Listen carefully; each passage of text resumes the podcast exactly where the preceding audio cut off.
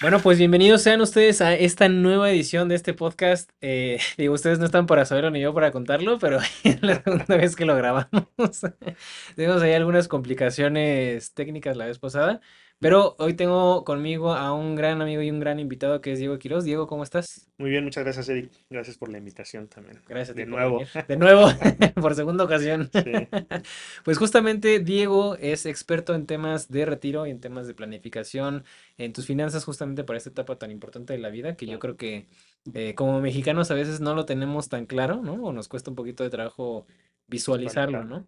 Eh, y justo nos va a platicar de algunas herramientas, de algunas estrategias, de algún, algunas cosas que nos pueden a nosotros, pues obviamente funcionar y nos pueden ayudar para tener, pues una vejez un poquito más, más ligera, ¿no? Claro. Y para arrancar este podcast nada más me gustaría, eh, obviamente, platicarles un poquito de una historia que de hecho me acaba de pasar, así es que nos cayó como anillo al dedo ahorita. Eh, justamente que una persona se acaba de, de jubilar o se acaba de retirar este, yo le preguntaba a la persona que me contó, oye, pero pues esta persona era un trabajador independiente, ¿no? O sea, esta persona, creo que era jardinero. Este, oye, ¿ahora de qué vive? ¿No?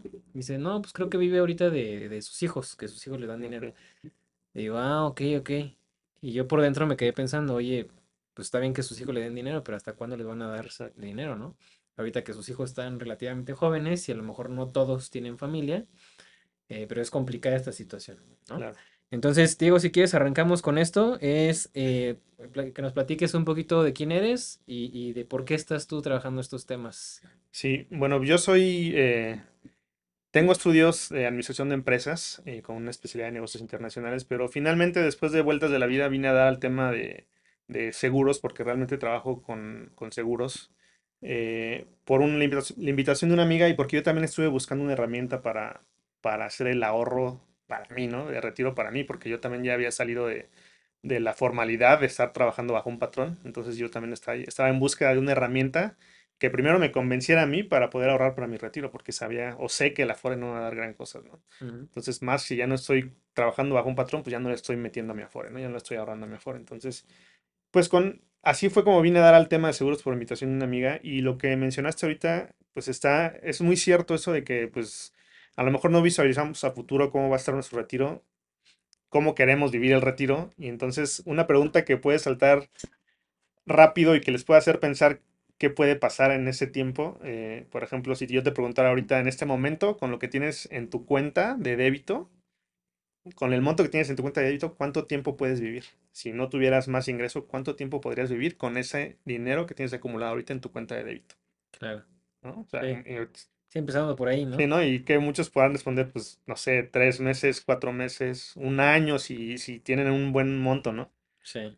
Pero, pues pónganse a pensar que después de la etapa de retiro, que son en México 60, 65 años, pues tendremos, yo creo que para cuando lleguemos a nuestra etapa de retiro, 15 años de vida. O sea, estaremos llegando a los 85 años con vida, en promedio. Entonces tenemos 15 años después de la, edad de retiro, de que ya no, puedes, ya no vamos a estar generando un ingreso tal vez. Si ahorita te digo cuánto puedes vivir con, tu, con lo que tienes en tu cuenta y si me dices que muy bien un año, pues imagínate para vivir 15 años, una vez que lleguemos al retiro, cuánto necesitas tener en tu cuenta, ¿no? Sí, claro, que no tengas ya la energía ni... Exacto. Ni la, energía o estés eh, con algún padecimiento y que no puedas trabajar, no sé, algo que te impida generar un ingreso pues va a ser muy difícil vivir esos 15 años, ¿no? ¿De quién vas a depender? ¿De tu familia? ¿De tus hijos? Sí, claro. Y si ellos también están sufriéndola para, para mantenerse ellos mismos, pues se está va a estar todavía, ¿no? Entonces, sí, una de las cosas que, que, rescato mucho de lo que nos estoy diciendo es que a veces eh, nosotros confundimos el tema de cómo se mide la riqueza, ¿no? Exacto. Eh, hace mucho yo, aprendí, ¿no? Y creo que concordamos en este punto que la riqueza no se mide por la cantidad que tienes en el banco, sino más bien por el tiempo, con el que puedas vivir con lo que tienes en el banco, Así Así que puedes tener un millón de pesos, pero si te los acabas en dos meses, pues es tu riqueza de dos meses, ¿no? Si tienes 10 mil pesos, pero te duran para dos años, pues es tu riqueza. Claro. Ese, ese, ese, es un muy buen cambio de concepto, creo yo. Así es. Oye, este, mi estimado Diego, ¿qué, qué hace ratito estabas mencionando lo del tema de la Afore. Digo, todos creo que los que nos estamos este, pues aquí viendo el, podcast, eh, tenemos una idea de qué es el Afore. Pero ¿nos puedes explicar como un poquito más, más a fondo o a detalle qué es el Afore y por qué me debe de interesar a mí el Afore? Claro, eh, las, las Afores se crearon justamente cuando, cuando cambian la ley de retiro, porque pues gobierno se da cuenta que la, la ley que venían trabajando no les va a ayudar para seguir manteniendo a las personas que se están retirando y que están pensionándose en México, ¿no? Porque ya iba creciendo la, la pirámide poblacional, entonces iba siendo, iba, estaban viendo que mucha gente joven en ese momento, había más gente joven que viejos, entonces esa gente joven a futuro pues iban a ser los viejos, ¿no? Iba a ser muchos viejos para mantener gobierno, eso, entonces por eso el gobierno dijo, decidió cambiar la ley y decir vamos a crear la ley Afore, entonces ahora ya no vamos, gobierno, ya no te voy a, ya no voy a yo a, a, este, a Encargarme de encargarme de cubrir tu pensión, sino ahora tú trabajador te vas a encargar de ahorrar por ti para cubrirte tu pensión cuando ya estés viejo, ¿no? Entonces, por eso crean la ley Afore, entonces la ley Afore la crean y, y una parte de ese, de esa aportación que va a la Afore la pone tu patrón, dependiendo del salario con el que tenga la persona, pero una parte la pone el patrón, otra parte la pones tú y otra parte la pone gobierno. También gobierno va a entrar a menos que la persona esté ganando, digamos, salarios bajos, ¿no? Ya cuando un trabajador entra con salarios altos, gobierno se quita, se deslinda, entonces ya nada más aporta el patrón y aportas tú. Ok. El porcentaje que traían anteriormente cuando se creó la ley era muy bajo de aportación, tanto del patrón como de la persona, era muy bajo, entonces se dieron cuenta que se estaba acumulando muy poco en las cuentas de Afore para el retiro. Decidieron modificar la ley, hacer la reforma y entonces ahora ya le dan un poco más porcentaje a las aportaciones, tanto patrón como la persona como gobierno. ¿no? Pero aún así no es gran cosa. Entonces, la verdad es que eh, también depender de esa herramienta solamente y creer que con eso vas a tener una buena pensión es un error. Ok. Ajá, porque muchos pensamos o piensan, yo también yo lo llegué a pensar en su momento que dije, ah, yo tengo mi Afore, yo ganaba muy bien en una empresa y tengo mi Afore y no me preocupé nunca por el Afore porque decía, ah, bueno, ahí está mi Afore y estoy ahorrando para mi retiro. Cuando me doy cuenta del saldo que tengo en mi Afore, pues ¿Qué me es doy cuenta que no es gran cosa, ¿no? O sea, y Sí, digo, ahí es donde sí me preocupé y dije, dije, necesito buscar otra herramienta para poder acumular dinero de aquí a mi edad de retiro. claro. Entonces, eh, otra cuestión por la que digo, yo no estoy peleado con las Afores, es una herramienta, si bien que nos proporciona gobierno y que es forzosa, porque mientras estés trabajando bajo un patrón, vas a estar aportando a tu Afore y el patrón también. Sí, lo que te. Eh, yo no estoy peleado con eso, pero también, como les dije, no dejar los huevos en la misma, en la misma canasta. ¿Por qué? Porque si un gobierno hace mal manejo de las Afores, sea este o sea uno posterior, pasó hace poco con, porque las Afores también invierten en, en proyectos dentro de México, ¿no? Entonces, Afores invirtieron en el proyecto del aeropuerto, el, el aeropuerto que cancelaron. Ujú. Entonces, ahí hubo pérdidas en las Afores porque le estuvieron metiendo lana y a la menor hora lo cancelan. Y pues ahí hubo, muchos se dieron cuenta que su, su saldo en el Afore bajó. Entonces, si hacen un manejo así o un mal manejo un gobierno más adelante y que le den la torre a las Afores, pues ya olvídate, si tú solamente estás acumulando en tu Afore, pues ya no tienes otra opción. Por eso siempre es recomendable tener otro fondito de emergencia, otra herramienta Ujú. para crear esa acumulación poco a poco y tengas una- otra opción para tu retiro. Fíjate que eh, hace, hace poquito justo estaba, escuché o leí, no me acuerdo exactamente dónde lo vi, pero que ya las primeras personas que ya se eh, llegaron al tema de pensión con Afores, literal, de todas las que se pudieron jubilar con este tema, eh, creo que nada más 10, 15 personas pudieron tener una pensión que sí les pudiera dar esa pensión vitalicia, Claro. ¿no? Y los demás no, o sea, los demás no alcanzaron y pues les van a dar la pensión mínima. Sí, Entonces está rudo, ¿no? está, cañón, sí, porque pues la pensión mínima ahorita estará como en tres mil, tres mil y cachito, 3.600 pesos por ahí aproximadamente. Entonces, si tú estabas acostumbrado a un salario mensual, no sé, vamos, 8 o 10 mil pesos, ¿qué vas a hacer ahora que te van a estar pagando 3.600 pesos al mes? Entonces, ¿no? es un cambio de vida totalmente porque tienes que ajustar tus gastos, tus gustos a esa nueva realidad. Sí, es, es- es un tema que nos, nos tiene que preocupar ya, Claro, ¿no? Y otra de las cosas que yo creo que aquí nos puede ayudar mucho, mi estimado, es si no es el Afore, entonces tenemos entendido que es un plan personal de retiro, claro. ¿no? Un plan privado de retiro. ¿Qué son los PPRs o los planes privados de retiro? Pues justamente eh, estas herramientas se crean eh, a través de las aseguradoras, porque casi todos los planes de retiro los manejan las aseguradoras, justo para poder tener una, una opción alterna al Afore y- o incluso, no sé, para trabajadores independientes. Los trabajadores independientes no están cotizando un Afore normalmente, ¿no? Entonces, justo para esas personas que no tenían la manera de estar aportando un Afore, se crean estos planes personales de retiro para que las personas vayan acumulando poco a poco para su edad de retiro. Entonces, estos planes también tienen pues, beneficios fiscales porque justamente es como Si te dijera gobierno, oye, pues yo no puedo darte a ti como trabajador independiente, no te puedo dar la ayuda para que ahorres en una Afore, bueno, tienes este plan personal y yo te ayudo también que si ahorras en este plan, te voy a ayudar con deducción fiscal, para, que ayude, para que te ayudes fiscalmente en tu declaración anual a deducir impuestos. Entonces se crean estos planes de retiros que normalmente, te digo, los manejan las aseguradoras y hay muchas opciones en el mercado. Pueden revisar las opciones, pueden ver que les convenga, que, les agrade y que sea una herramienta accesible para ustedes. No hay muchas opciones.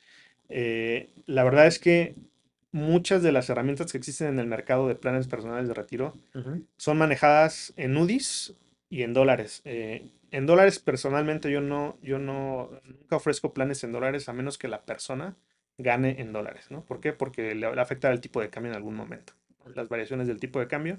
Entonces se le puede disparar y ya no puede sustentar esa aportación y entonces se pueden llegar a cancelar los planes.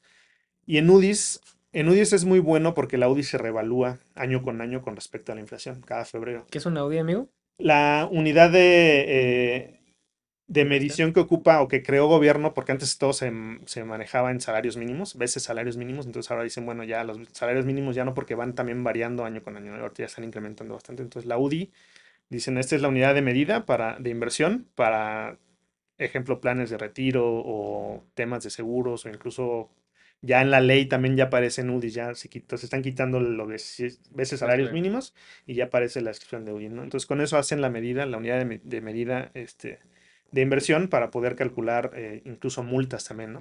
¿Y está ligado a algo la Audi? Está ligada a la inflación, siempre está ligada a la inflación, entonces ellos dicen, ah, bueno, se inició con X, X valor de la UDI y año con año se va revalando con respecto a la inflación. Entonces, año con año en el, diario de, oficial de la federación te dicen el valor de la UDI.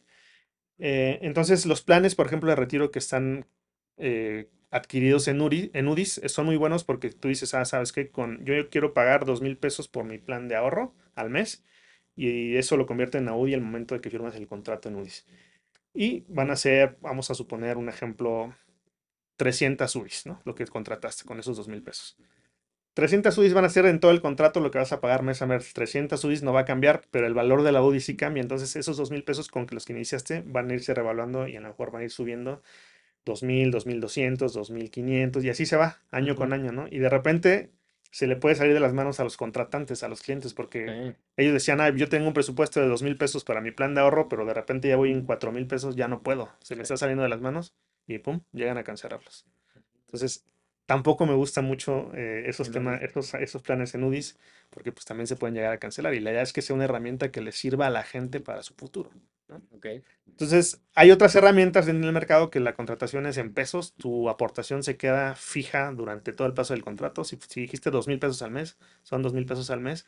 Y lo que yo recomiendo es, pues vayan revisando, porque pues la inflación va subiendo año con año, pero que esta decisión de subirle a su plan, a su aportación mensual, dependa de ustedes y no automáticamente. Entonces, se puede ir revisando ya sea cada año o cada dos años, cada cierto periodo, eso lo pueden manejar, lo pueden acordar con su con su asesor y decir, oye, ¿sabes qué? Vamos a revisarlo cada dos años y vemos cómo estuvo la inflación en esos dos años y veo si yo estoy en posibilidades de cubrir esa inflación o cubrirle por lo menos la mitad de lo que se tuvo en inflación en esos dos años. Y ahí le voy subiendo, pero ya va a ser decisión tuya y ya no automática. Claro, ¿no? Sí. Oye, por ejemplo, en, los PPRs, eh, o sea, yo, yo contraté uno, ese contrato es en pesos, pero ¿qué hacen con mi dinero las aseguradoras en este caso?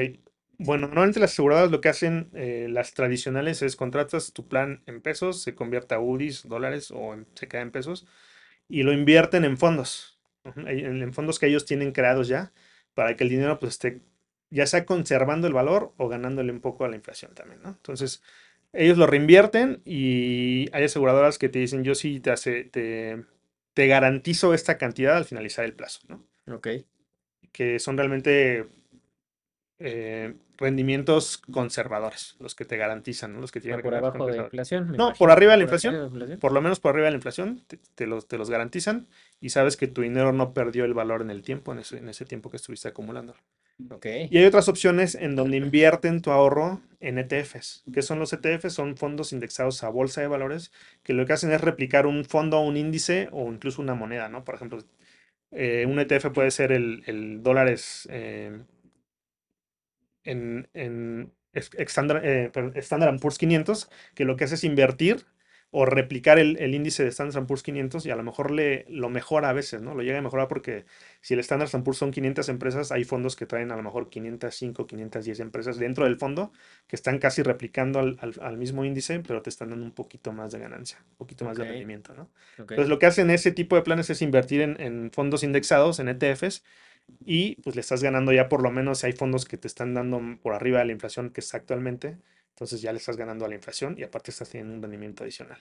Entonces, cuando son plazos, pues un, un plan personal de retiro son, es, es a largo plazo normalmente. A largo plazo consideramos arriba de 8 años, de 8, entonces hay, hay plazos que se van hasta 25 años. Ujú. Entonces es un largo plazo en el que, pues no importa que estés invirtiendo en algún fondo que esté indexado a bolsa de valores, porque si bien sabemos que las bolsas de valores siempre tienen sus picos y sus caídas, que en este caso las caídas no son pérdidas, eh, no sé, a menos que en ese momento de la pérdida te espantes y saques la lana, ahí sí compras la pérdida, eh, entonces son minusvalías.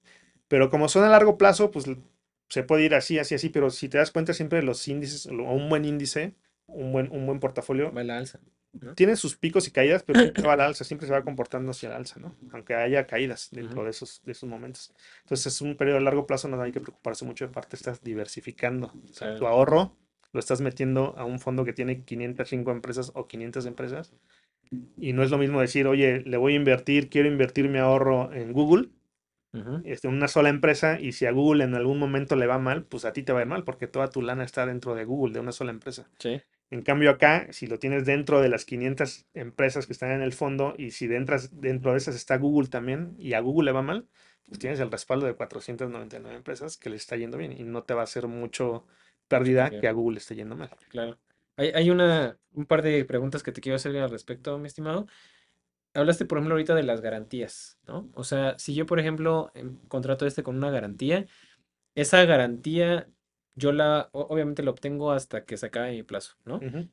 Pero esas garantías eh, son para todos los tipos de PPRs o nada más hay algunos específicos con temas muy específicos como por ejemplo en UDIs, como por ejemplo en dólares o demás. Hay, hay esas, ese- esas herramientas que te garantizan el monto que se firmó desde un principio.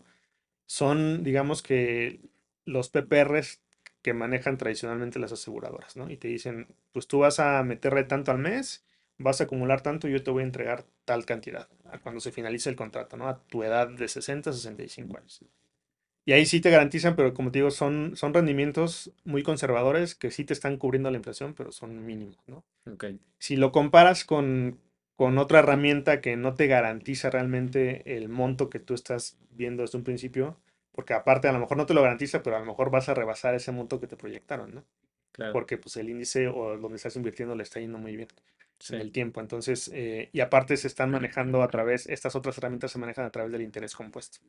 Entonces, al interés compuesto lo que le sirve mucho es el tiempo. Eso, ese es un tema que, Claro. ¿no? Que nos da Entonces, un podcast. si, si aparte se está reinvirtiendo todo lo que le, le estás metiendo y todas las ganancias que se están generando año con año, diariamente más bien, no es año con año, diariamente porque estás in- invirtiendo mensualmente, diariamente se está reinvirtiendo todas las ganancias, se está haciendo la bolita de nieve con el tiempo. Entonces, cuando llegues a, tu, a finalizar tu contrato, seguramente vas a tener más monto de lo que se proyectó. Entonces, por eso no se garantizan porque son, como están invertidos en bolsa, pues las bolsas son variables. Claro. Por eso no te pueden garantizar el, el monto. E- Eso, eso justo me lleva a la segunda pregunta que te quería hacer. Si yo, por ejemplo, ahorita tengo un, un PPR que yo contraté este, para que se invirtiera en, el, en algún ETF, ¿no? Ujú. Yo tengo esa, como ese pequeño riesgo de que, o gran riesgo de que se puede ir abajo cuando yo llegue a los 65 años para recibirla, o que me vaya súper bien y se vaya para arriba, ¿no? Claro. Pero si yo me voy acercando cada vez más a la edad de retiro, vamos a pensar que ya tengo 60 años. Yo, yo ya estoy proyectando que en 5 años me voy a retirar, me ha ido Bien. bien, en el PPR. ¿Puedo yo cambiar la estrategia y decirle a la aseguradora, oye, ¿sabes qué? Ya quiero ser ETFs, quiero que me lo inviertas a lo mejor en CETES o Claro. en Odibonos o no sé. Sin problema, eh, te digo, eh, hay herramientas en el mercado como este tipo que te digo que, que invierten en bolsa, lo que te dan la opción también, pues son muy flexibles. Es que tú puedes iniciar ahorita que estamos chavos, digamos, y dices, oye, pues yo me voy ahorita con todo y quiero invertirle al portafolio que mejor esté dando. Entonces lo metes ahorita al dólares 500, ¿no? A- a- Al, al portafolio que está dando más rendimiento. Ya más cerca de tu edad, que eso es muy, muy fácil porque cada año, o sea, en, en cada, más bien cada mes te da la opción de cambiar de portafolio o diversificar de portafolios. A lo mejor si tú empezaste en dólares, eh, y de repente dices, oye Diego, estoy viendo que a tecnología le está yendo muy bien eh, al Nasdaq, quiero también invertir en la Nasdaq. Ah, bueno, pues podemos abrir cada mes sin costo, hay herramientas que así te lo manejan, cada mes sin costo puedes aperturar un portafolio. Y abres un portafolio o direccionas tu aportación, la dejas, lo que acumulaste en dólares ahí lo dejas y de ahí del siguiente mes a partir de ahí lo direccionas a Nasdaq, ¿no? Y ahí te vas. Y ya muy cerca de la edad de retiro puedes decir, ¿sabes qué? Oye, pues ya quiero un portafolio más conservador. Ahí está mi lana, ya hice buena lana y ahora quiero bajarlo a un portafolio más conservador porque ya me quedan cinco años y no quiero arriesgarme tanto. Lo movemos a un portafolio, por ejemplo, pesos revaluables, que ahí ya le está ganando, es como si fueran UDIs, Ujú. más bien son UDIbonos, le están ganando a la inflación. Y entonces ya metiste tu lenta, ya la aseguraste y sabes que en cinco años no vas a tener ningún problema. Está bueno. ¿no? Y no hay, eh, por ejemplo, alguna penalización o... No, tienes derecho una vez al mes a cambiarte de portafolio o a abrir otro portafolio sin costo alguno. Ok. Una pregunta que digo obligada porque seguramente me la van a hacer, ¿no? Es ¿qué pasa si yo cancelo antes de mi, de de mi terminar plazo? el contrato. ¿Qué pasa? Hay un, hay un cierto periodo, eh, que la verdad es mínimo, es año y medio, en el que te dicen si cancelas en este año y medio inicial, No pasa nada. no te va a tocar nada, o sea, no vas a recuperar nada porque todos los gastos que tiene el producto, pues, por el manejo del producto, se van a esa bolsa inicial de los 18 meses, ¿no? Entonces, si tú cancelas en esos 18 meses, pues que no es la idea, ¿no? Si estás contratando un plan de retiro es para el futuro. Sí, Pero claro. bueno, si se llega a dar, te dicen no canceles en esos 18 meses porque pues no vas a, a recibir nada, porque todos los cargos se van a aplicar a esa bolsa inicial. claro. Pero bueno, si vas más adelantado, supongamos que contrataste un plan a 25 años y vas en el año 15 o en el año 20 y dices, ¿sabes qué, Diego, compañía, ya no quiero mi plan, ya quiero mi lana de vuelta? Pues te van a dar lo que, lo que tú acumulaste, lo que tú le metiste, más los rendimientos que generó, pero te van a quitar, eh, hacer el descuento de, la, de los cargos por cancelación. Y la retención de impuestos si no has cumplido con los requisitos que marca la ley, ¿no? Entonces, eso es muy importante porque también hay que ver cuando contratas un plan, qué es lo que estás buscando con ese plan, porque no solamente es un plan de ahorro, o lo Sí. puedes manejar solamente como un plan de ahorro, pero también si te, si lo buscas para deducir impuestos, pues hay dos figuras. La, la figura deducible, que es bajo el artículo 151 de la ley de ISR, y la figura no deducible, que es como si fuera un seguro de supervivencia, el artículo 93 de la ley de ISR. Entonces, tienen sus pros y, su- y sus contras. Uno es más barato fiscalmente, el, bajo la figura del artículo 93, que es un seguro de supervivencia, es más barato fiscalmente. Si tú piensas hacer retiros, porque también tiene la facilidad, estas herramientas de, de que puedas sacar dinero de tu fondo, Mm, lo puedas ocupar para otras cosas, ¿no? Si bien no está pensado para eso, se tiene la opción. Yo, yo normalmente recomiendo no lo vean como un fondo de emergencia porque es una herramienta para su futuro, un beneficio. Entonces, pero si bien ahí está la opción de que puedes sacar dinero, entonces, si en algún momento tienen pensado sacar dinero de su plan de ahorro, yo recomiendo que sea la figura no deducible porque es más barata fiscalmente. Te retienen 20% de ISR sobre, las, sobre los rendimientos reales. Esto es decir, que si tú le, aportaste en total al plan, o le llevas aportado 500 mil y ya llevabas 800 mil pesos generados, los rendimientos son 300 mil pesos de esos 500 mil que tú le aportaste, ¿no?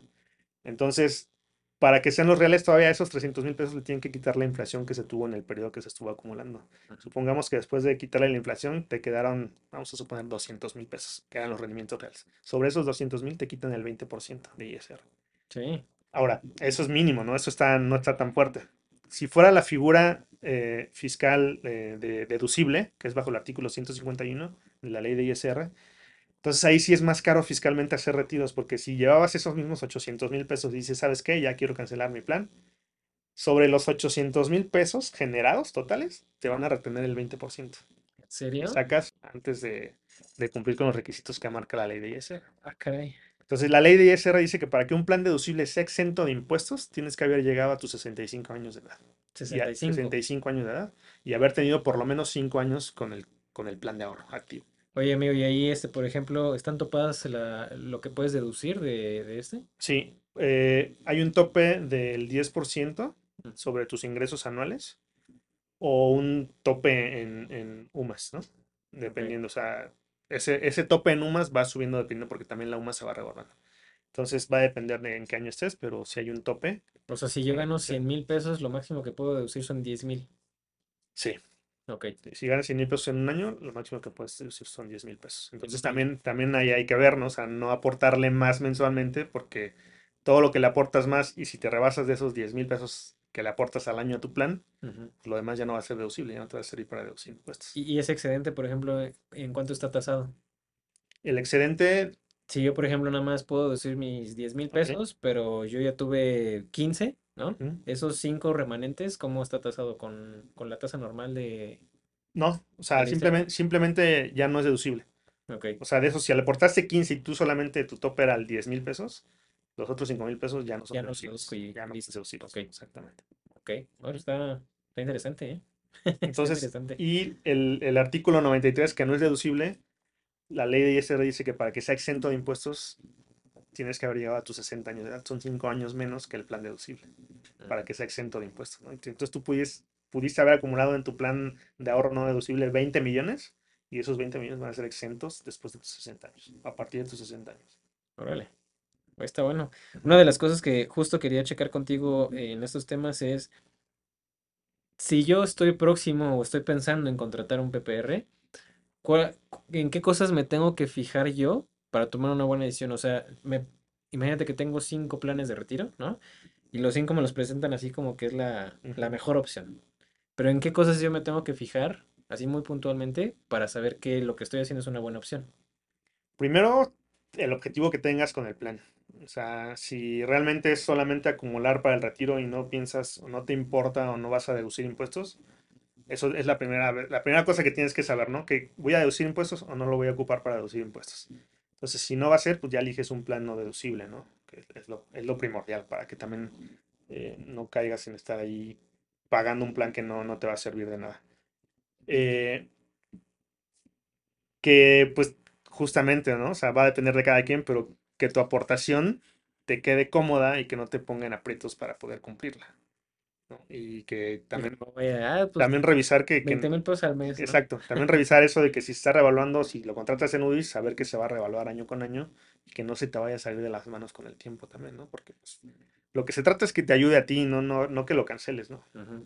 Entonces, la idea es que te ayude para el futuro, entonces, pues hay que revisar eso, ¿no? Que no me vaya, que no se me vaya a salir de las manos en el futuro si está revaluando en UDIs. Y si es una aportación fija, pues igual también hay que ver, a lo mejor dices, oye, ¿sabes qué? Pues ahorita me queda, porque también hay planes muy flexibles donde te dices, ¿sabes qué? Pues ahorita le puedo aportar dos mil pesos, pero traigo otros compromisos financieros. Yo sé que en dos años me libero de esos compromisos y le voy a aportar, le voy a poder aportar cinco mil, seis mil pesos. Puedes contratar, iniciar tu plan con dos mil pesos de aportación y más adelante le puedes incrementar la aportación o hacer aportaciones adicionales, no hay topes. ¿Con cuánto puedo empezar? Un plan básico desde 1500 pesos al mes. 1500 pesos al mes. Así es. Ok. Y eso, eso lo, yo lo puedo seguir deduciendo. O sea, digo, si yo soy empleado, ¿no? Vamos a pensar que, como mucha gente que está viendo esto, a lo mejor yo soy empleado y los empleados, pues, hay muy pocas deducciones que pueden hacer para claro. que no les, no les cargue tanto la mano el SAT, Sí, sí. ¿no?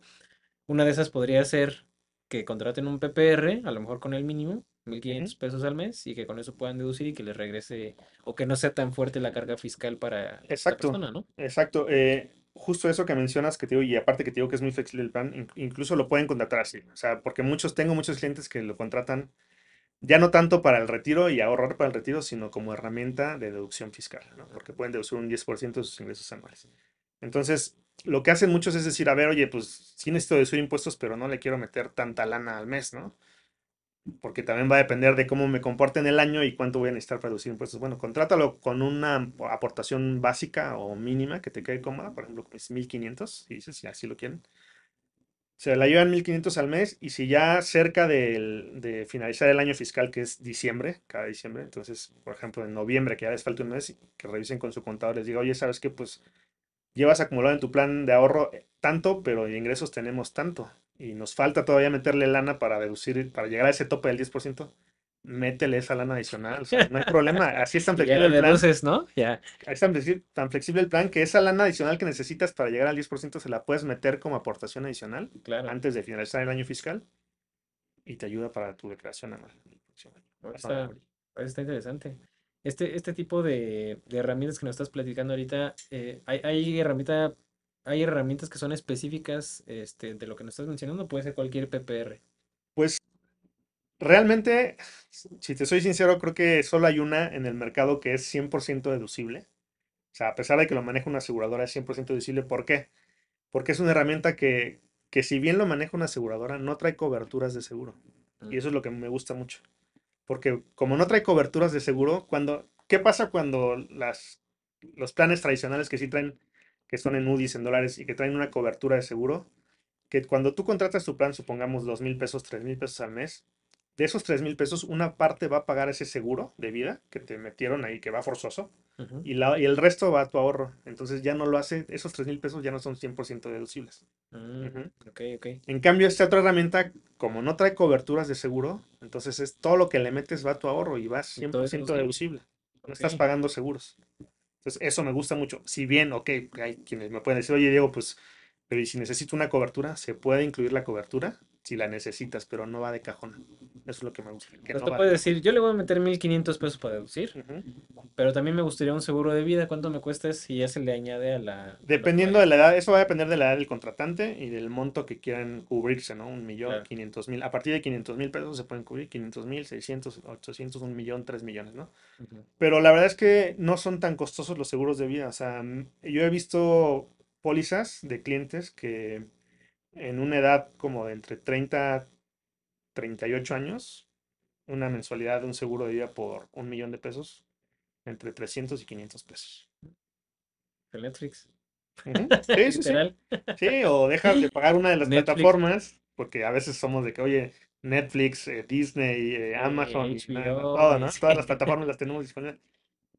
Ahí es donde están también los gastos hormiga, ¿no? Hay que saber bajarle esos gastos hormiga para poderle meter tantito al ahorro, y es lo que siempre yo he dicho, ¿no? O sea, el ahorro inversión, porque justo estas herramientas estás ahorrando e invirtiendo a la vez no está peleado con los gustos, ni con las salidas, ni con los viajes, ni con irse a comer una cena, tal vez una cada 15 días. Si ibas cada 8 días, pues bájale una cada 15 días o a lo mejor una vez al mes. O Claro. sea, no está peleado. La cosa es analizar bien, hacer un presupuesto y decir, esto ya va de cajón para mi plan de ahorro y esto ya para mis gustos. Ok, ok. No está peleado.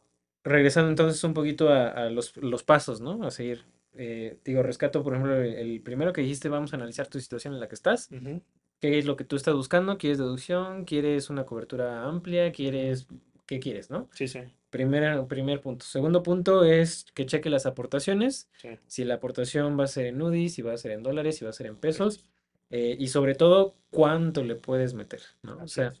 no te vayas a ahorcar tú solito y digas 20 mil pesos al mes y al rato ya no tienes ni para comer, sí, ¿no? sí, porque justo eso que mencionas ahorita, yo de repente a veces que estoy ya eh, en una reunión con los clientes y les digo, oye, aquí está la proyección, me dicen, oye, a ver, ponle 8 mil pesos al mes o 10 mil pesos al mes de aportación.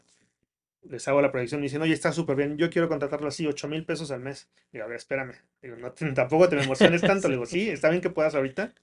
Le digo, pero ¿qué te parece si lo contratas con una aportación menor de 8 mil? A lo mejor la mitad, 4 mil, que te quede cómoda, porque no sabemos cómo va a estar el futuro. No Exacto. sabemos qué vaya a pasar más adelante. A lo mejor tuviste algún tema ahí eh, económico y no puedes aportar los 8 mil pesos, pues puedes llegar a cancelar el plan. La idea es que sea una herramienta, como les dije, que les sirva para el futuro. Entonces, les digo, contrátalo a 4 mil pesos y esos 4 mil pesos para sumar, llegar a los 8 esos de diferencia, méteselos como aportación adicional. Y así Exacto. llévatela. Si más adelante no puedes con los 8 mil pesos, pues solamente vas a estar a- a- comprometido a 4 mil pesos, ¿no? Y los otros 4 mil pesos eran adicionales. Entonces, Claro. ya que te recuperes otra vez, pues le vuelves a meter los 8 que tú estabas diciendo. Sí, justo, Te lo que te iba a decir. O sea, igual el, el- lo que falta para los 8 mil, pues los inviertes en otro lado por mientras, pero no es una obligación que tú ya tienes con un, con un contrato, ¿no? O sea, Entonces, y no te ahorcas tú solito. justo otro punto importante también es saber qué tan flexible es el plan, ¿no? Porque hay muchos planes que te dicen, pues es esto y no puedes meterle más o, esta, es- esta va a ser siempre, no puedes aportarle más. Entonces hay que ver qué tan flexible es el plan, eso también, ¿no? Para que se adapte a tus bueno. necesidades. Ok, ese sería como el segundo punto. El tercer punto, amigo, que, que nos puedas compartir para que sepamos. o Tercer punto, pues sería, eh, podría ser que revisen bien eh, qué alcances tiene, ¿no? O sea, qué beneficios tiene también el plan, porque hay muchos planes que, que traen otros ciertos beneficios. Como te decía, acá hay herramientas a las que después hacer retiros de lo que tienes acumulado en el fondo.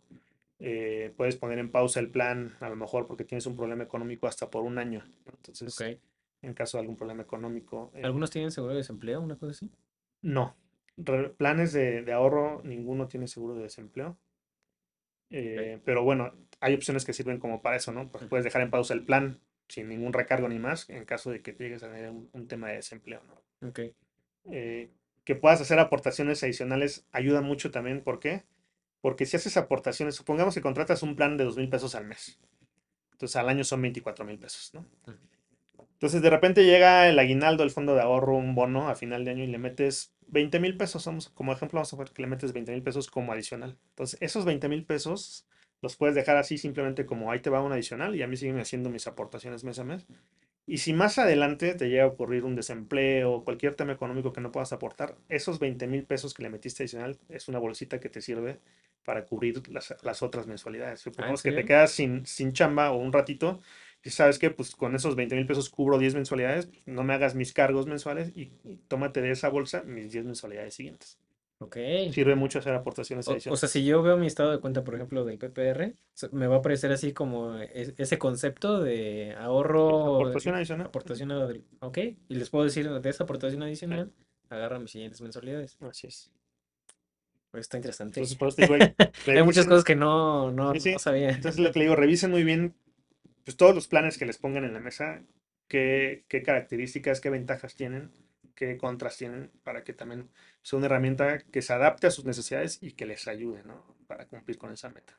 Oye, y otra, otra cosa que también, digo, me surge de esto, ya, ya hablamos de la herramienta como tal, pero ¿en qué también me tengo que fijar, por ejemplo, de las empresas que lo ofrecen? Pues que estén registradas, digo, todas las aseguradoras que te ofrecen un plan deben estar registradas ante la Comisión Nacional de Seguros y Fianzas, porque todo eso va supervisado por otras instancias, ¿no? Eh, Secretaría de Hacienda y Crédito Público, eh, por la CONSAR también, porque tienen, tienen que ver temas con el ahorro para el retiro. Entonces, tienen que ver que estén realmente eh, los planes o los, los contratos de esos planes, que son básicamente las, las condiciones generales, que estén registradas este, en la Comisión Nacional de Seguros y Fianzas. Ok, con eso no tienes problema, todas las aseguradoras van a estar registradas. y Realmente no hay, no hay mucho que este, dudarle, ¿no? ¿que ¿hay alguna protección así como el tema, por ejemplo, el bancario, que, te- que, que tenga alguna protección al ahorro, una cosa así? Fíjate que eh, las aseguradoras, en contrario con los bancos, en México por lo menos, eh, los bancos tienen el seguro, el seguro del El ahorro, ¿no? Que te, te cubre por cierto monto, ¿no? Pero si te rebasas ese monto, pues solamente te- en caso de alguna quiebra, solamente te cubre ese monto. Para las aseguradoras la ley es distinta en México porque para las aseguradoras la ley les pide que tengan una reserva en monto igual a la que tienen contratada con sus pólizas, con sus clientes, ¿no? Entonces digamos que si pólizas de ahorro, de vida, de gastos médicos, de auto y demás, una aseguradora tiene, vamos a suponer, 20 millones de pesos contratados en sus pólizas, entre todas las- los tipos de seguro, tiene que tener otros 20 millones de reserva en su reserva para poder hacer frente a esos compromisos Lo que a los bancos no se les pide, ¿no? Entonces, por ese lado creo que la ley cubre bien a, a- a las aseguradoras o, o- o cubre bien a los clientes de las- aseguradoras al pedirles esa reserva, que Claro. da el mismo valor que el que tiene el- con el contrato con sus clientes. Oye, está bueno.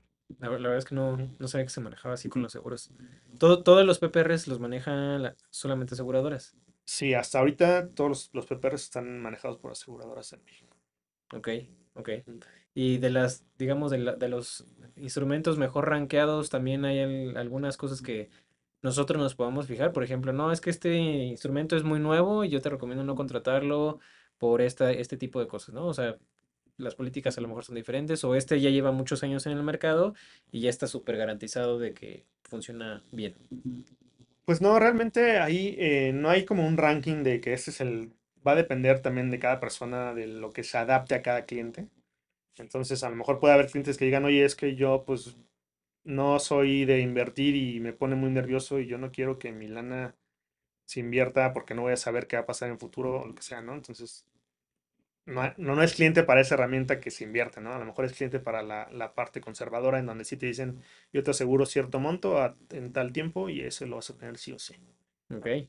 Entonces, hay clientes para todo, va a depender de las necesidades de cada quien y de pues, qué busca el cliente de esa herramienta. Oye, me había escuchado también, digo, no, no sé, no sé si sea cierto, este, pero había escuchado también que hay por ahí algunos instrumentos, algunas herramientas que son igual de inversión, pero que son, eh, em, ¿cómo se llama? Seguros de, de vida, pero que también te dan el monto o cierto monto que tú estuviste aportando para el seguro de vida al finalizar. ¿Sí, sí existen Sí. este tipo de herramientas? Es, hay seguros de vida justamente en donde tú contratas el seguro y pues hay varias opciones y una, una de esas te dice, contratas el seguro y yo te repongo las primas pagadas, todo lo que pagaste en primas, pero una vez que se llegue a finalizar el contrato. O sea, digamos que si tú llegas a finalizar el plan y no, no falleciste, o sea, no se ocupó el pago de la suma asegurada, terminaste, di- digamos, contratas tu seguro a 10 años y te dicen, oye, pues yo te voy a reponer las primas pagadas, ¿no? Una vez que se finalice y no falleciste, obviamente. Entonces llegas al contrato al finalizar 10 años, te dicen, ok, pues, sigues viviendo, ahí te van tus primas pagadas, ¿no? Es Sí, más caro, obviamente es más caro porque pues ellos van a devolverte lo que tú estuviste pagando en esos 10 años de prima y va a subir el costo del, del seguro, ¿no? A que si contratas un seguro puro donde no hay, no hay este, obtención de las primas de vuelta, Ok. entonces va a ser más barato. Sí, pero no, no te van a decir, "Ay, pues, eh, tienes un rendimiento de tanto. No, nada". no hay nada más te regresan lo que tú te pagaste regresan, exactamente. y listo. Ujú, Pues está interesante, ¿eh? Sí. Bueno, pero son, son herramientas Sí, distintas, ¿no? ¿no? O sea, Totalmente complementar, complementarias. exactamente, se pueden complementar, pero son distintas herramientas. Ok, ok, está buenísimo. ¿Qué, qué consideras tú, digo, ya hablando un poquito más de finanzas personales, qué porcentaje consideras tú que sería algo razonable para una persona común y corriente que pudiera aportarle de sus ingresos a temas de retiro? Pues para la persona promedio, porque muchos hablan que del 20%, a veces el 20% se complica para muchas personas. Yo siempre he dicho que sea un monto que te quede cómodo. Digo, si, si por lo menos es el 10, es bueno, el 10% de tus ingresos. Con eso sería bueno iniciar, porque te vas creando el hábito también del ahorro, ¿no? Claro, Entonces, no forzosamente tienen que decir, oye, es que no alcanzo el 20, todavía no voy a empezar. No, empieza con, con algo que sea poco, pero empieza. Entonces, también este tipo de herramientas ayudan mucho a crear ese hábito de ahorro. ¿Por qué? Porque te domicilian los cargos de tu aportación pero y no, y te das no- cuenta, ¿no? y no lo tienes a la vista. Entonces, no es lo mismo que digas, oye, yo quiero empezar a ahorrar y voy a, hacer, voy a empezar a ahorrar por mi propia cuenta y le voy a ahorrar dos mil pesos al mes. Y lo meto en otra cuentita ahí que en teoría no veo porque la tengo ahí eh, dentro de la misma aplicación bancaria, este, como que aparte de mi, de mi uso, de, de mi cuenta de uso. Pero si de repente ves que en tu cuenta que lo estás ahorrando ya tienes, no sé, un monto considerable que te gusta, 30 mil pesos, y dices, oye, con esos 30 mil pesos, pues me compro el iPhone, ¿no? Me alcanza para comprarme el iPhone, pues ya valió. O sea, porque lo tienes a la mano, lo tienes claro, accesible. Aunque lo tienes apartado, lo bajas a tu cuenta corriente y vámonos. sí, Entonces, estas herramientas ayudan mucho a crear ese hábito del ahorro, ok. porque no lo tienes disponible y no lo tienes, este, y es automático, se va haciendo automático, no tienes que ir al banco ni nada, simplemente en la fecha que tú elijas, viene el carro.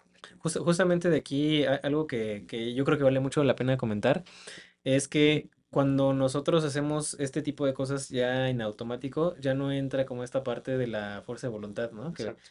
hace mucho escuché y completamente estoy de acuerdo con eso, que la fuerza de voluntad para los seres humanos también tiene, es como las baterías, ¿no? Se acaba el día y ya si te la acabaste ya valiste. Entonces, si tú, por ejemplo, en tu trabajo tienes que usar la fuerza de voluntad para no enojarte con tus compañeros, ¿no? Para sí, sí. poder hacer la chamba y demás. Ya llegas a la casa y pues obviamente no dices, ah, pues yo por fuerza de voluntad voy a agarrar 10 mil pesos y los voy a meter. O sea, la verdad es que no, no pasa, ¿no? Si lo hacemos en automático, pues está muchísimo mejor. Sí, sí. Y otra de las cosas que también mm, no creo que es- esté de más comentarlo es, a veces como que nosotros en general, y hablo también por mí mismo, como que decimos, no, es que 10% es un montón de dinero, ¿no? Y una vez una persona, un familiar me dijo, yo entiendo que podría parecer mucho dinero, pero si tu jefe llega mañana y te dice, oye, vamos a recortarte el sueldo 10%, ¿qué haces? Pues no tienes Te que gastar ajustas, ¿no? Te ajustas. Sí, Y es lo mismo, o sea, sí, tú imagínate que llegó tu jefe y te dijo, te vamos a quitar el 10% y ese 10% se va a tu retiro claro. Y ya te olvidas de él. O sea, ya en vez de eh, hacer tu vida con 10 pesos, lo haces con 9 y sigue como... Ni lo vas a notar. Sí, sí, O no, sea, no, no, principio no, ni lo vas a no. notar. O a lo mejor al principio sí lo notas, pero pasan, pues, digo, porque también tengo yo mi plan personal y entonces en los primeros meses dices, chin, ya viene el cargo, ¿no? Ya viene el cargo. Después ya te olvidas y ya te hicieron el cargo y ya te olvidaste esa lana. Y, y entonces para eso también sirve hacer un análisis de tu situación financiera inicial y decir, a ver, tengo esto, tengo esto, ahorita me alcanza, pero ¿por qué no te alcanza? Porque muchas veces son los gastos hormiga. Entonces podemos ahí hacer un análisis y decir, a ver, estos son tus gastos hormiga, vele bajando para que entonces ya cuando le bajes, eso lo metas a una herramienta de ahorro. Claro. ¿no? Y ya lo, ya lo dejes en tu presupuesto y ya eso no lo veas como un gasto, porque realmente no es un gasto, es un ahorro. Sí, sí, por Y te va a servir a futuro. Entonces, lo incluyes al presupuesto y te olvidas de él. Y como dices tú, vives con nueve pesos, ya no con diez. Claro. Hay, hay por ahí un, un libro que les recomiendo mucho, que no sé si ya lo leíste, amigo, que se llama Cómo ser, cómo ser rico, de Ramit Sethi. No, ese no lo he leído, pero lo Ese, ese libro está muy bueno y justo, justo crea un sistema como muy, muy integral de cómo tú puedes empezar ya a planear tu situación financiera, pero de- desde, desde el punto de vista como más automatizado. Entonces te dice que, por ejemplo, este, si tú ya sabes que la luz, el agua, este, el internet, bla, bla, bla, te lo cobran el 15 de cada mes, ¿no? Que tú ya tengas literal la orden hecha desde tu banco para decirles de todo lo que me caiga, lo primerísimo que voy a hacer, aquí sacado del maestro Kiyosaki, Ujú. ¿no? Lo primero que voy a hacer es pagarme a mí mismo. Sí, ¿Y cómo me voy a pagar a mí mismo? Con el 10% que yo voy a poner para mi retiro, ¿no? es. Después de eso que sobra, ahora sí, ya voy a empezar a pagar todo lo demás, ¿no? Ya, pero ya automático, o sea, yo ya pagué la renta en automático, yo ya pagué la luz en automático, todo en automático para que yo no me, me tenga que eh, poner este así casi casi que eh, nervioso, ¿no? sí, De, no, es que ya en las cuentas. Entonces ya que tienes esa parte dices, bueno, ya la tengo cubierta. Y ahora sí el remanente, dice realmente a ti que te lo gastes, o sea, es tuyo. ¿no? O sea, tú ya estás ahorrando para tu Sí, retiro. tus gustos. Él habla de que también guardes un 5 extra para cualquier cosa de que Exacto, un viaje, exacto, o un fondo de Sí, emergencia. nunca sabes qué puede pasar, ¿no? Que se me ponchó la llanta, o se me reventaron las llantas y las tengo que comprar, porque ya no es de que las repares, hay que comprarlas. Exactamente. Una descompostura de otra cosa, lo que sea, tienes un fondito de emergencia líquido ahí, al que puedes acceder fácil y ahí sí puedes ocuparlo. Pero igual verlo como eso, fondo, no lo toques para otra cosa, ¿no? Sí. Ya se me antojó el iPhone. Sí, sí. Es justo, justo eso. A, a mí la verdad es que ese, ese sistema me ha funcionado bastante bien. A mí me encanta. Y es justo por lo mismo. O sea, no tienes que estar pensando todos los días de, puta, a ver, hoy qué voy a hacer, ¿no? Este, y, y este dinero es para acá, y este dinero es para acá. Hay un par de cuentas, obviamente, que, digo, acá en México es un poquito más difícil es automatizarlas, como por ejemplo el, el pago de la renta, ¿no? Claro. Porque a veces te, no, pues que mejor en efectivo, no, pues que mejor eh, sí. deposítamelo. Entonces, pues es más complicado, pero los otros sí. Sí, sí, todos- Entonces dice, primero págate ya. tú y todo lo demás, ya casi casi que en automático, haz que se lo cobren. Y otra, otro punto que me gustaría eh, platicar contigo, mi estimado, que, que, que viene de esto, es, eh, antes yo usaba la tarjeta de débito para todo, ¿no? Y, y era siempre con la tarjeta de débito, siempre con la tarjeta de débito, hasta que una vez, no, no me acuerdo en qué establecimiento fue, que yo pagué, y bueno, el cargo se hizo como doble, una cosa así, pero era un, era un cargo interesante. ¿no? Entonces, pues ya obviamente, pues hablé al banco, oye, pues qué pasó y demás. Total, que se tardaron como tres o cuatro meses en resolverme el tema. Eh, y fueron tres o cuatro meses de estar marque y marque y marque. Y me puse a ver un video, y en este video decía esta persona, yo tengo por lo menos 15 o 20 años que no ocupo, ni siquiera sé si tengo tarjetas de débito. Y la gente le, le preguntaba como que, pues, ¿por qué no? ¿Qué pasó? La misma historia, ¿no? Y dice, ya ahorita yo uso puras tarjetas de crédito. Y dicen, ¿por qué? ¿No? Dice, pues muy claro y muy sencillo. El dinero no es mío. Claro. ¿no? O sea, ¿de quién es el Claro. dinero? Pues del banco. Y si yo le digo, oye, ese cargo no es mío, ¿quién crees que se va a preocupar por su dinero? Pues el banco, ¿no? Claro. Entonces, ¿tú, tú qué opinas de este tema? O sea, ¿sí crees que sea como algo, algo bueno poder, digamos, domiciliar estos cargos a, incluso hasta del PPR, ¿no? A, Sí. a la tarjeta de crédito o que lo quiten de nuestra cuenta de ahorro. Sin duda, una tarjeta de crédito es una buena herramienta, pero también hay que saber manejarla, ¿no? O sea, porque si no la sabes ocupar, se te puede salir de las manos y empiezas a pagar todo con la tarjeta de crédito. Y como ahí sí tienes un límite, pero no tienes como que el límite de tu débito que dices, ah, bueno, traía 10 mil pesos, me los acabé y ya no me la van a aceptar. Pues acá a lo mejor te dan más crédito y le sigues dando el tarjetazo y te sales de tu presupuesto, ¿no? Entonces, es siempre saber manejar. Yo, yo también eh, les doy el consejo cuando tienen tarjetas de crédito, lleven sus cuentas, ya sea en una aplicación, en un Excel, si quieren decir, a ver, pagué esto a meses sin intereses, ok, ya sé que cada mes voy a pagar de esto tanto, entonces vas sumando los gastos a meses sin intereses y debes de tener un presupuesto para, para tus gastos justamente con la tarjeta, o sea, no rebasar, si ya de, las, de tus gastos de meses sin intereses cubriste tu cuota de, de mes de pagar para tu tarjeta de crédito, ya no hagas más gastos porque se va a incrementar y ahí se te va a salir de las manos. Entonces, sí es una buena herramienta, pero sabiéndola ocupar. Entonces, sí, como bien dices tú, es mejor usar el dinero de otros que el tuyo, ¿no? En el caso de que te hagan algún fraude o quieran hacerte un fraude o te hagan cargos dobles, pues, el dinero es del banco, no es mío, no, no es Claro. mi débito, es el la de crédito y ahí saben que si les digo esto no lo reconozco, luego lo van a decir, ah, sí, sabes que lo reviso y sí, ya te lo cancelé. Claro. Pero hay que saberlas usar. No, y, O y sea, es, una, es, un, es, una, es un arma de doble filo. Sí, es como un cuchillo, o Sí. sea, lo puedes usar para cortar tu comida o para cortar a alguien más o a ti mismo. Entonces, hay que nada más saberlo utilizar. Exacto, y no, no verlo como una extensión de nuestro, de nuestro ingreso. Claro, como una herramienta nada más. Asignarle un monto, decir, a ver, yo puedo gastar esto en mi tarjeta porque lo puedo cubrir con lo que yo gano. O sea, sin, sin tomar de mis gastos fijos como luz, demás, renta y demás. Y no pasarse de ese monto porque entonces ahí es cuando se sale de las manos y se vuelve exponencial. Es como el interés compuesto para el ahorro. En Pero este caso, el interés compuesto es para el- cuando te está cobrando el banco también se potencializa. Sí, sí, es, es, es un, es un tema de ya es impagable después, Sí. ¿no? Y, y, y eso me pasó justamente con la, con una tarjeta, digo, no, no esto de que se volvió impagable, sino que me hicieron un cargo doble, creo que fue en Amazon, y así, ese mismo día marqué, oye, no reconozco este cargo, a los dos días se había cancelado. Sí, sí, sí. Entonces pues, tú dices, ¿qué diferencia, no? O sea, es una gran Cuando diferencia. es Milán y cuando es la de ellos. Exactamente. Aquí, por ejemplo, en, digo, yo sé que no estamos saliendo un poquito más del tema, pero me gustaría también saber tu, tu opinión. Pero los meses con inter- los meses sin intereses, ¿cómo funcionan? O sea, yo compro algo en meses sin intereses, pago 100 pesos por 12 meses. ¿no? Eh, si yo al mes 3 ya no pago, ¿qué pasa con todos esos intereses que me, que supuestamente no me estaban cobrando? Ah, bueno.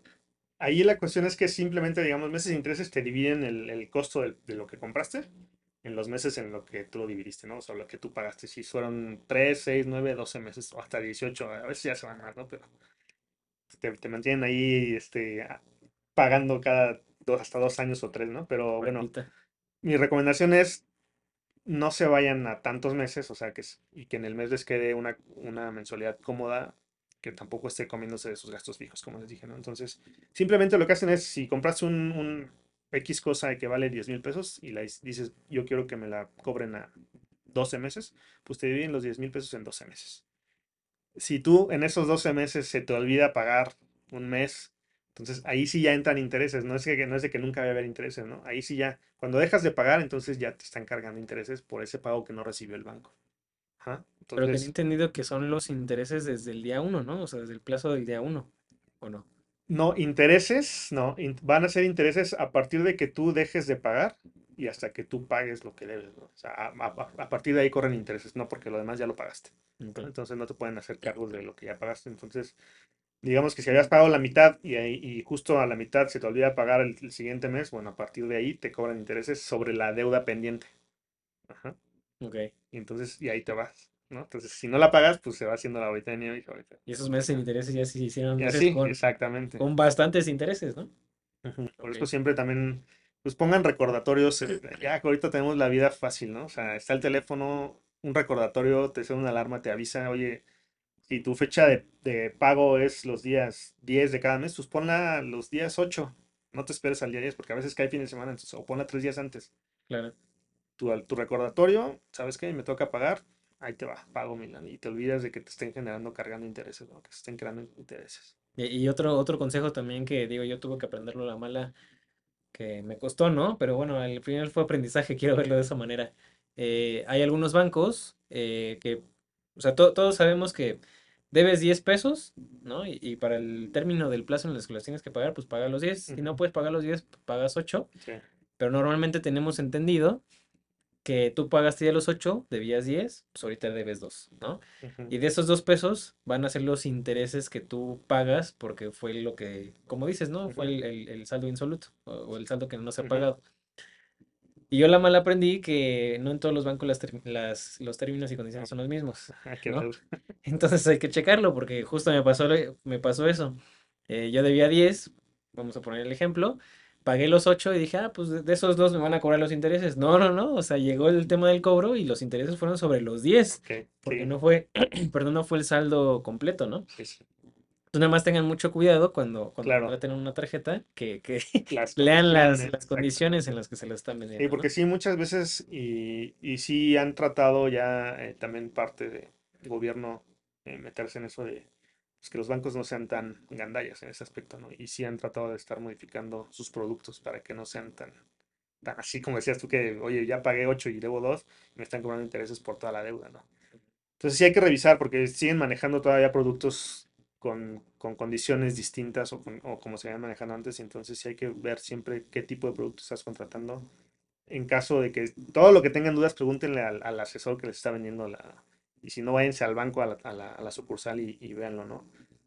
Si contrato este producto y si yo saco algo a crédito y no pago X, que les expliquen bien cómo funciona, porque sí, muchas veces por desconocimiento es que también nos llegan a pasar ese tipo de situaciones. Claro, y sobre todo una de las cosas que también más, más he, ah, digamos, como que más he mentalizado y más se me han quedado grabadas es que tu crédito, bueno, más bien tu calificación crediticia es de las cosas más importantes que puede tener una persona. Claro, Porque de verdad, creo que muy, muy poca gente se da cuenta realmente del impacto que puede tener en tu futuro financiero. sí, Desde el hecho de, a lo mejor sí dejas a un lado, por ejemplo, que no te den una tarjeta de crédito, pero ya te metes con temas, por ejemplo, de tu casa, ¿no? Este, de, de a lo mejor de un auto, etcétera, y te cierras muchísimas puertas que a lo mejor por una deuda de 4 o 5 mil pesos con una tarjeta universitaria que son las primeras que te dan, pues ya te cerraste las puertas, Sí, sí, ¿no?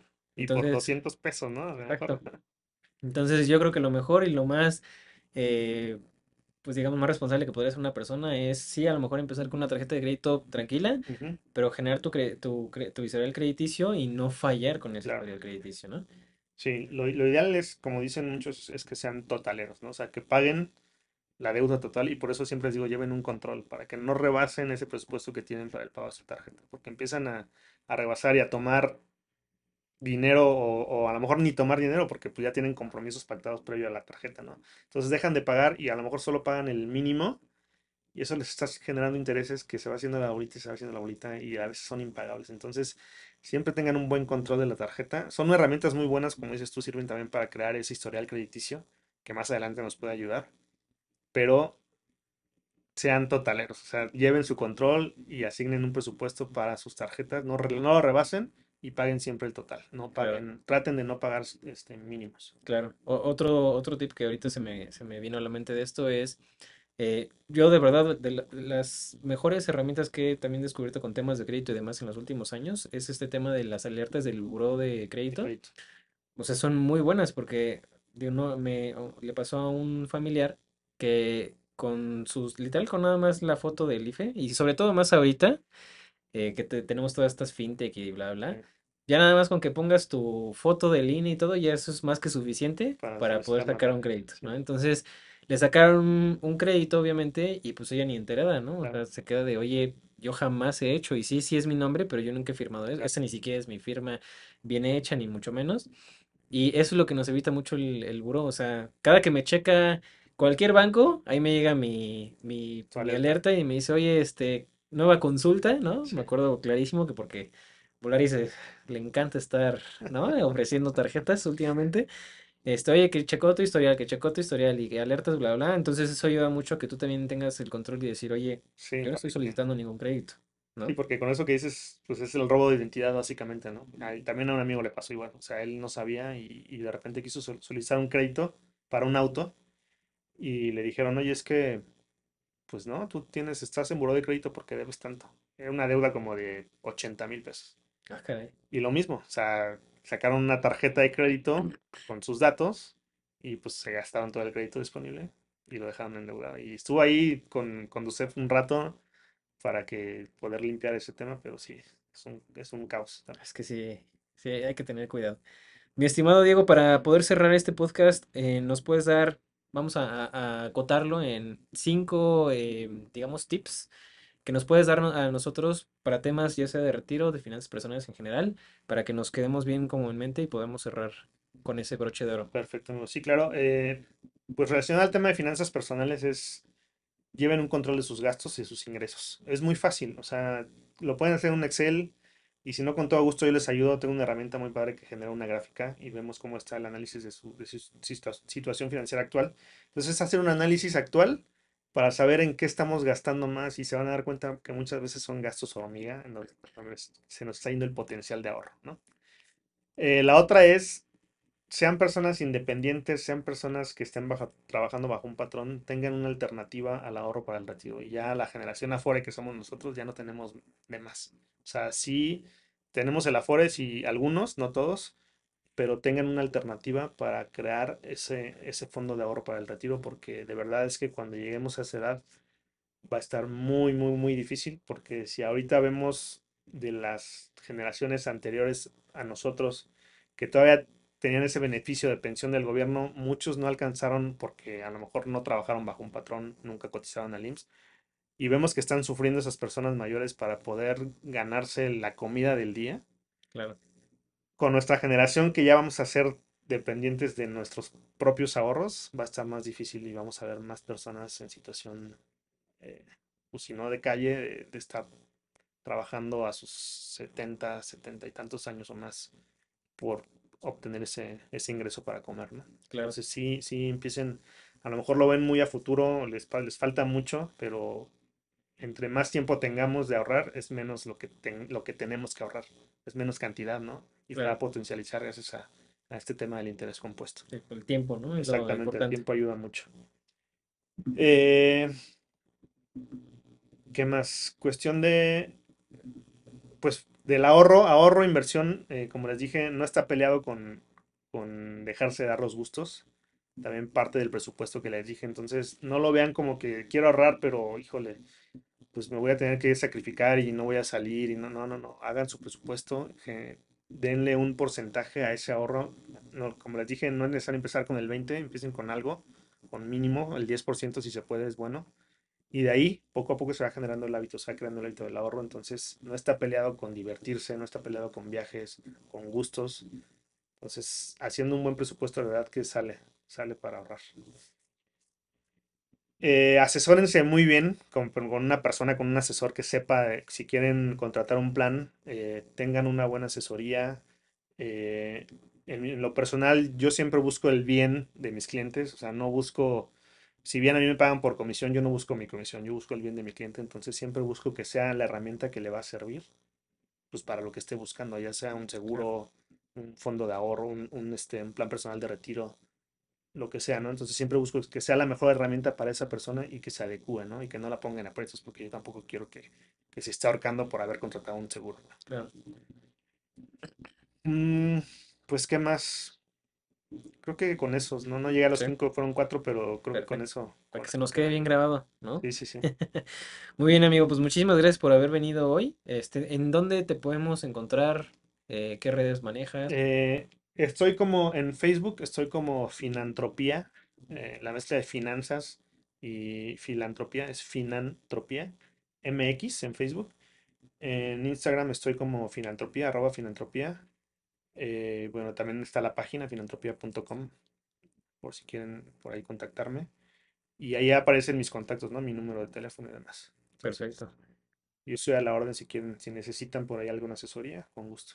Sí, yo de verdad les quiero recomendar a, a Diego, sobre todo si tienen este tema de que quieren eh, pues a- hacer la- el tema de la dedu- deducibilidad de impuestos, Sí, yo creo que les puede ayudar. De hecho, yo por eso me estoy acercando ahorita también contigo para ver si podemos hacer algo de ese tema. Este, pero jus- justo acérquense a él para, para ver en qué les puede ayudar y sobre todo piensen en esto, ¿no? sí, En este tema del retiro.